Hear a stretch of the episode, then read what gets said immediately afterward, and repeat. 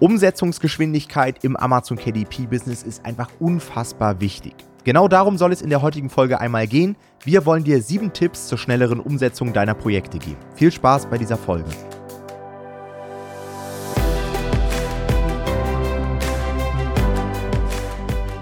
Herzlich willkommen zu einer neuen Folge des Verlagsniveau Podcast und wir beobachten häufig, dass Self-Publisher echt sehr gute Nischen finden teilweise, dann aber ewig für die Umsetzung brauchen. Und das kostet dann meistens den Erfolg, haben wir festgestellt. Und warum das so ist und wie du deine Umsetzungsgeschwindigkeit steigern kannst, das erfährst du in der heutigen Folge. Und dafür würde ich vorschlagen, Tom, dass du vielleicht einmal das Prinzip vom Speed of Implementation vorstellst. Genau, das ist letztendlich einfach ausgedrückt die Umsetzungsgeschwindigkeit. Ja? Also unser Ziel ist es ja vor allen Dingen in der Nischenrecherche immer, ein gewisses Potenzial aufzudecken. Das heißt, wir versuchen etwas zu analysieren, bis wir irgendwo in einem bestimmten Bereich das Gefühl haben, ah, okay, in dem Bereich habe ich eine ziemlich gute Nachfrage. Das bestehende Angebot lässt aber irgendwie noch Potenzial für Verbesserungen offen. Ja? Also ich kann irgendwas besser machen, anders machen. Und in diesem Moment habe ich dieses Potenzial erkannt und ich gehe dann in die Umsetzung. So. Und Jetzt ist es natürlich absolut in unserem Interesse, dieses Potenzial dann auch möglichst schnell auszunutzen, denn es existiert ja nur in der Theorie. Es kann ja sein, auch gerade dadurch, dass Märkte natürlich auf Amazon KDP sehr dynamisch sind und es auch andere Leute gibt, die Research machen und gegebenenfalls auch das Potenzial gefunden haben, dass in der Zwischenzeit auch andere Leute schon in den Markt reinkommen und einfach diese Lücke schließen. Ja, also du hast zum Beispiel in einem bestimmten Bereich ein Buch gefunden, das verkauft sich, obwohl es nur vier Sterne hat. Ja, und du denkst dir, ey, das kriegt doch viel besser hin. Das hat irgendwie 120 Rezepte, ich mache jetzt 200, gehe noch einen Euro günstiger und dann kann ich ja eigentlich nur verkaufen. Ja? Und du setzt dich dann ran und äh, gehst in die Umsetzung, brauchst dafür anderthalb Jahre und das nächste Mal guckst du vor deinem Launch in diese Nische rein und erkennst auf einmal, okay, es gibt jetzt auf einmal nur noch Bücher, die fünf Sterne haben. Die Leute sind mittlerweile schon bei 400 Rezepten angekommen und teilweise gibt es Bücher für 9,99. Und auf einmal hast du gar kein Argument mehr für dein Buch und eigentlich kannst du dir die Veröffentlichung sparen. Hättest du aber viel früher reagiert und das Buch früher veröffentlicht, hättest du natürlich eine Möglichkeit gehabt, dich in diesem Markt festzusetzen. Ja? Du hättest Reichweite aufgebaut und hättest vielleicht dafür gesorgt, dass alle anderen Marktteilnehmer, die du jetzt sehen würdest, anderthalb Jahre danach, dass die vielleicht gar nicht diese Reichweite aufgebaut hätten, weil du das Potenzial schon ausgenutzt hast. Und dann kommen natürlich so Dinge rein, wie zum Beispiel First Mover Advantage und so weiter. Ja, und man kann ja, das ist auch das Geile am Print on Demand Verfahren, du kannst ja auch dein Produkt, während es live ist, noch verbessern. Also du könntest ja zum Beispiel die Rezeptanzahl über das Cover kommunizieren und dann hast du anfangs 120 Rezepte drin und wenn du merkst, okay, da kommen jetzt immer mehr Leute rein, die mir diesen Vorteil entnehmen, dass du dann einfach auf 170 aufstockst und dann einfach dein Cover und dein Manuskript anpasst. Das heißt, man kann ja auch in der Marktkonstellation noch reagieren. Das ist aber natürlich schwer, wenn du irgendwie anderthalb Jahre blind umsetzt, nicht in den Markt reinschaust. Und dann kann es durchaus sein, dass eben dieses Marktpotenzial plötzlich weg ist. Ja. Manch einer meint jetzt, okay, aber am Ende des Tages ist es doch so, Tom, das sagt er doch auch immer im Podcast, dass sich das beste Produkt durchsetzt. Ja, die Leute, die das beste Produkt haben, die werden sich doch eigentlich im Markt immer durchsetzen können. Und das stimmt natürlich in der Theorie. Ja, aber in der Praxis, wie ich eben schon gesagt habe, gibt es eben bei Amazon einen Algorithmus, ja, und dieser Algorithmus entscheidet, welche Bücher vorne ausgespielt werden, wie oft du ausgespielt wirst, für welche Keywords du ausgespielt wirst und auch wie diese ganze Dynamik überhaupt stattfindet. Und der Algorithmus, der schaut sich eben die Performance in einem gewissen Zeitraum an. Und wenn du dann ewig brauchst, um in den Markt überhaupt reinzukommen, dann bauen natürlich deine Konkurrenten in der Zeit eine gewisse Performance auf. Das heißt, Sie verkaufen Bücher, sie generieren Rezensionen, sie schalten Ads, sie optimieren ihre Ads, sie kriegen einen Bestseller-Button, sie bauen sich vielleicht auch Reichweite irgendwo anders auf, sie kriegen diese Verknüpfung, die kennt ihr wahrscheinlich auch auf Amazon, Kunden kauften auch, Kunden haben auch angesehen.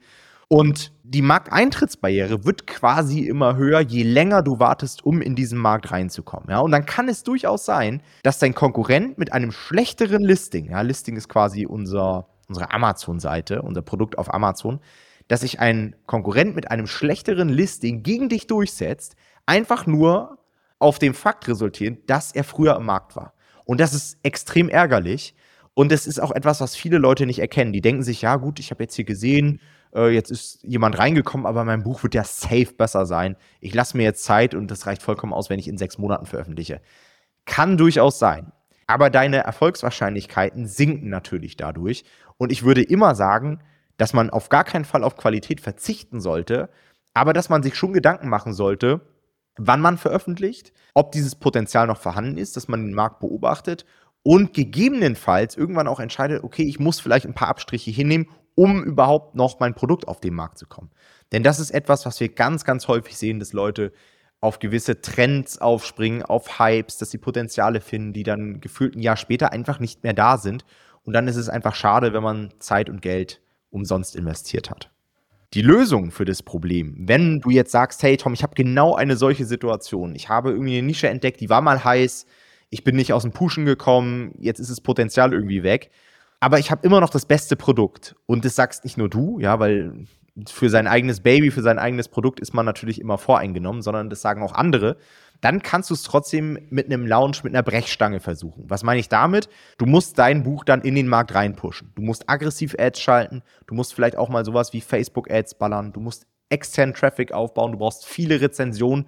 Dann kann es durchaus sein, dass du diesen Nachteil, den du über die Zeit quasi dir aufgebaut hast, dass du den abbaust und es doch schaffst auf die Top-Platzierung. Und wenn die Kunden dich dann sehen und den direkten Vergleich haben, dann werden sie sich wahrscheinlich für dein Buch entscheiden, weil du eben das bessere Produkt hast.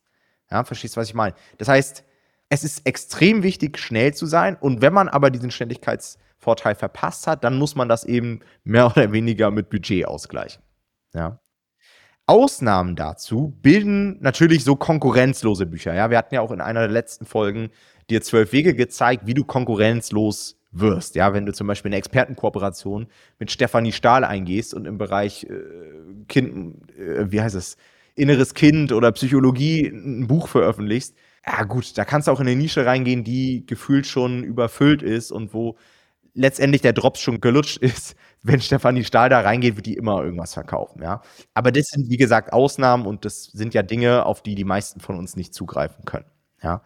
Jetzt stellt sich natürlich die Frage, okay, wie wird man denn jetzt schneller in der Umsetzung? Und es geht dabei gar nicht jetzt irgendwie darum, sich einen Timer zu stellen und jetzt schneller zu arbeiten und so weiter, sondern es sind einfach manchmal so kleine Twists, die man einfach in der Umsetzung berücksichtigen muss, um dann einfach die oder den Zeitpunkt zu verkürzen von Entdecken der Nische bis zur letztendlichen Veröffentlichung. Ja, diese kleinen Twists sind auch wichtig, weil es geht hier ja gar nicht darum, das muss man auch nochmal sagen, glaube ich, dass ihr irgendwie jetzt extrem schnell werden sollt, sondern und irgendwie da, wie du sagst, die Qualität vernachlässigt, sondern es geht wirklich nur darum, diesen unnötigen Zeitverlust loszuwerden. Also es geht nicht darum, quasi irgendwie die Qualität zu schmälern, sondern unnötige Zeit, die ihr umsonst irgendwie quasi wartet, dass die reduziert wird, weil dann reicht es meistens schon. Und äh, um das zu erreichen, da ist ganz viel Strategie. Das heißt, größtenteils geht es erstmal darum, früh Sachen zu erkennen. Das heißt, ihr solltet schon einfach häufiger nie mal Nischen recherchieren, vielleicht nicht nur zweimal im Jahr und dann macht euch eine lange Liste und die setzt ihr Stück für Stück um, sondern ihr werdet schneller Sachen natürlich erkennen, wenn ihr häufiger auf der Plattform seid und häufiger euch im Bücherbereich auf Amazon bewegt. Bei uns ist es so, wir sind da tagtäglich. Das heißt, wenn da was passiert, dann merken wir das sehr, sehr schnell und werden es auch früh erkennen. Ja, das heißt, dann habt ihr auch überhaupt erst die Chance, früh auf so einen Zug aufzuspringen. Und dann geht es natürlich in so einem Moment aber darum, diesen Hype, der da vielleicht gerade ist, auch richtig lesen zu können. Denn die Frage ist natürlich dann immer, geht dieser Hype gerade erst los oder bist du vielleicht schon mittendrin und kommst dadurch in so eine Situation, dass du vielleicht sogar in so einen Angebotsüberhang kommst. Weil Hype-Nischen haben auch das Potenzial natürlich häufig, dass sie einen Angebotsüberhang erzeugen können. Also dass da schon irgendwie viel viel Nachfrage da ist und der aber, die aber schon eine Weile da ist, sodass viele Leute das gesehen haben und gerade Bücher produzieren. Und dann kommen die auf einmal alle auf den Markt und dann gibt es ganz viel Angebot, aber gar nicht mehr so viel Nachfrage. Und das kann natürlich auch zu einem Problem sein. Das heißt, du musst immer gucken, in was für einem Status ist dieser Hype gerade oder diese Nische gerade. Wie lange ist die schon am Start und soll ich da jetzt noch reingehen oder ist es vielleicht schon ein bisschen spät? Und gerade dafür kannst du ganz gut historische Daten, zum Beispiel zum BSR oder zum Suchvolumen nutzen. Die musst du dann natürlich richtig interpretieren können. Aber dadurch kannst du solche Sachen verhindern und kannst auch sehen, okay, hier ist ein Hype, der sich gerade entwickelt, der ist ziemlich frisch und es ist immer noch ein guter Moment, da reinzugehen. Ja. Und wichtig dabei natürlich, ihr müsst immer Saisonalitäten berücksichtigen. Das vergessen viele Leute häufig, das blendet man manchmal aus. Aber achtet darauf, dass manche Sachen einfach im Sommer laufen, manche Sachen eher im Winter, zu Weihnachten, zu Ostern, zum Schulanfang, zum Schulende, ganz unterschiedliche Sachen, ja. Und setzt euch deswegen dann auch immer intern Deadlines. Das würden wir euch auf jeden Fall empfehlen. Gerade zum Beispiel für Q4 ist es meiner Meinung nach sehr, sehr wichtig, sich eher frühere Deadlines zu setzen. Ich war da jemand, der früher sehr lange, sehr bis wirklich an die Grenze gepublished hat, teilweise ganz am Anfang im Dezember noch. Das würden wir euch eher nicht empfehlen. Das heißt nicht, dass das nicht funktioniert. Aber es wird, also es wird deutlich schwieriger da zu publishen. Das heißt, setzt euch eher frühere Deadlines, um wirklich pünktlich mit euren Sachen auf dem Markt zu sein. Ja, was mir da auch extrem geholfen hat, ist so ein bisschen Commitment reinzubringen, indem man die Deadlines auch irgendwie einer anderen Person kommuniziert.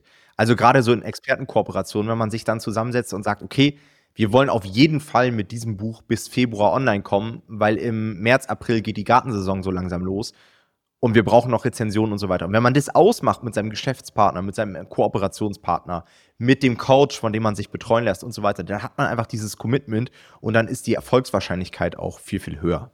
Okay, wie wird man sonst noch schneller? Meiner Meinung nach extrem wichtig, wirklich erst mit der Nischenrecherche anzufangen, wenn du dir sicher bist, dass du dich die nächsten Wochen und Monate auch auf KDP fokussieren kannst. Auch das sehe ich leider immer wieder. Dann hat man so irgendwie so einen Motivationsschub. Ja, jetzt suche ich mal wieder Nischen und jetzt habe ich was Geiles gefunden.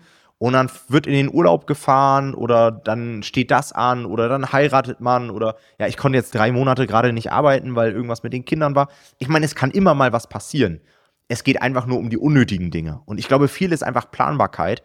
Und ich würde es so machen, dass ich in der Zeit, in der ich ein Projekt umsetze, gerade in der Anfangsphase, nichts anderes mache, kein anderes Businessmodell, versuche mich wirklich komplett darauf zu fokussieren, weil nur dann kannst du schnell umsetzen. Ja, das gleiche gilt natürlich auch, haben wir auch schon gesagt, für die Masse der Projekte, ja.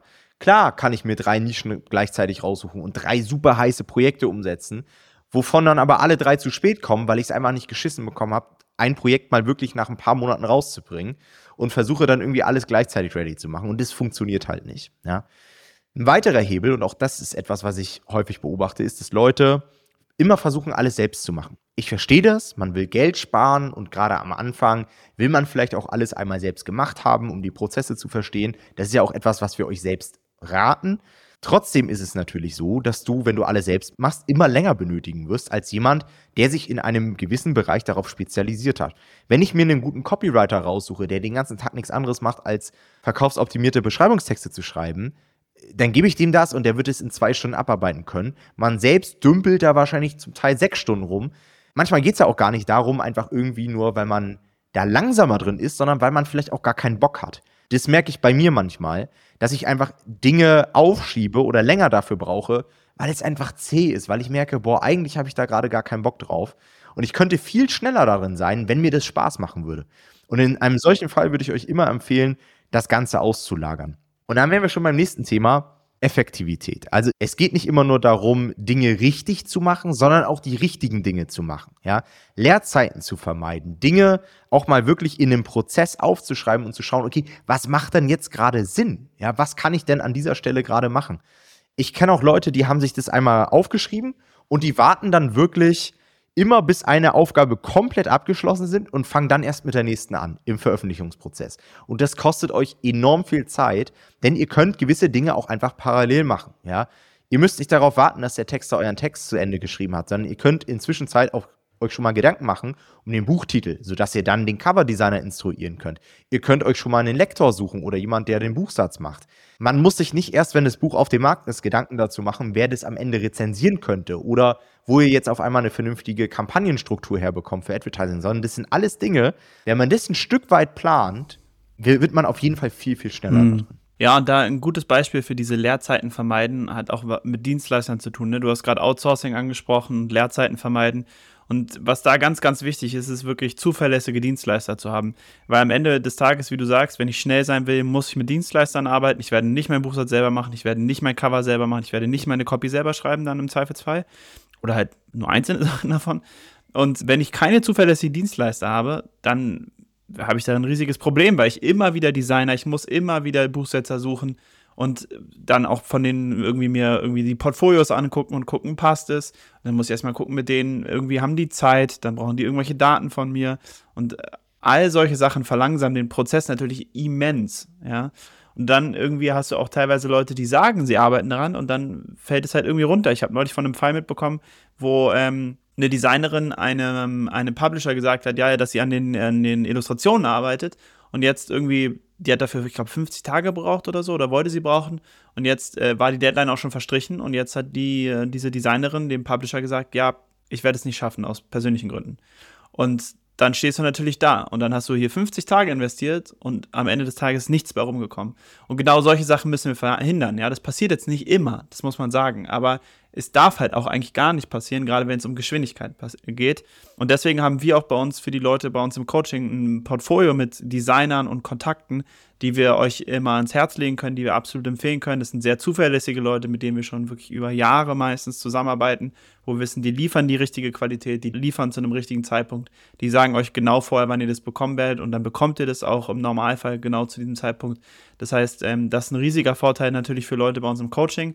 Wenn ihr nicht bei uns im Coaching seid, dann fangt aber an, euch sowas an, anzulegen. Also dann arbeitet fest mit Leuten zusammen, pflegt auch eure Beziehungen zu Dienstleistern, denn auch das wird sich dann wieder positiv auf die Umsetzungsgeschwindigkeit eurer Dienstleister auswirken. Also gute Kontakte sind absolut Gold wert.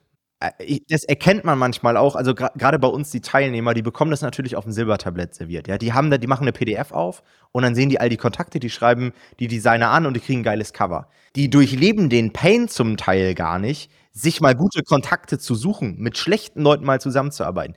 Denn all das, was wir euch hier gerade erklären, ja, richtige Dinge, Dinge parallel zu machen und so weiter. Das hat alles keinen Wert, wenn am Ende dir dein Illustrator sagt, ah ja, Entschuldigung, ich habe doch gar nichts gemacht. Oder wenn der Coverdesigner sagt, oh ja, sorry, ich brauche doch noch mal zwei Wochen, ich bin gerade, habe vergessen dir zu sagen, dass ich im Urlaub bin. Weil du, alles andere staut sich dann auf. Und wenn eine Stellschraube nicht funktioniert in deinem System, dann wird es immer länger dauern.